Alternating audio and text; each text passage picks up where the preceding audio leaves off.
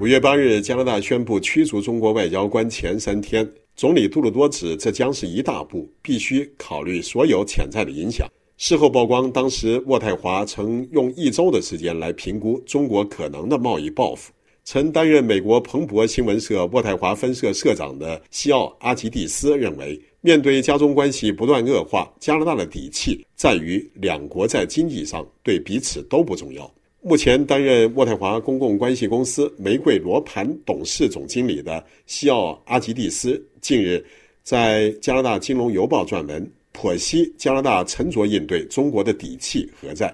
长期活跃在渥太华政治圈的他指，在杜鲁多权衡北京可能的经济报复时，有人认为他是无原则的担忧。也有人认为他有理由谨慎，但人们都忽略了一点，即在加中经济关系中，中国拥有影响力，加拿大会被贸易战伤及的说法是被过度夸大了。他认为加中经济关系一直令有更高预期的渥太华感到失望。加拿大从中国购买了很多东西，但加拿大企业却难以从中受益。加拿大对中国的商品出口仅占其出口总量的百分之四。过去十年几乎没有变化，而中国占美国总出口的百分之七以上。加拿大在中国出口商品市场上也微不足道，仅占其海外出货量的百分之一。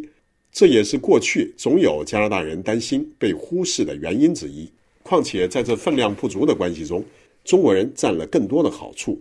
仅在过去十二个月里，加拿大从中国进口了七百亿美元的商品，是加拿大对中国出口的两倍。过去十年，中国对加拿大的贸易顺差总额超过了两千亿美元，双方投资也一直发力。自二零一二年以来，中国对加拿大的直接投资总额为一百六十亿美元，仅占加拿大外国投资的百分之二点六。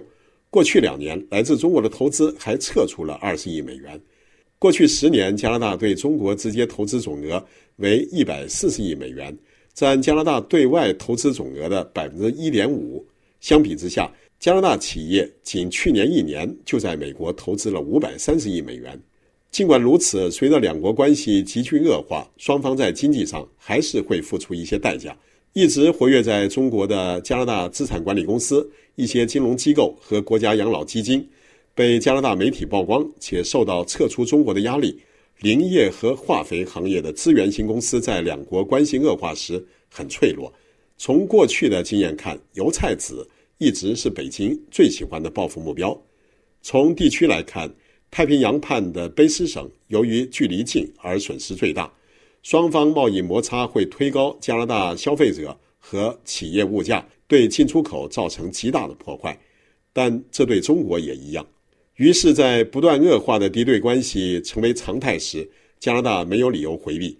过去六个月，渥太华一直在做准备。财政部长方慧兰不断地警告，全球供应链正朝着有岸外包方向重新配置，即加拿大与亲密盟友间建立更深层次的联系，减少对中国和俄罗斯等专制独裁国家的依赖。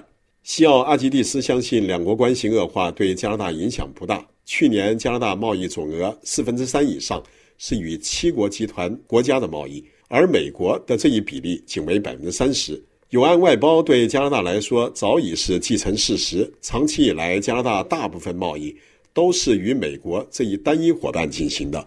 过去，由于美国反复出现保护主义，中国的广阔市场曾被视为减少依赖美国的机会。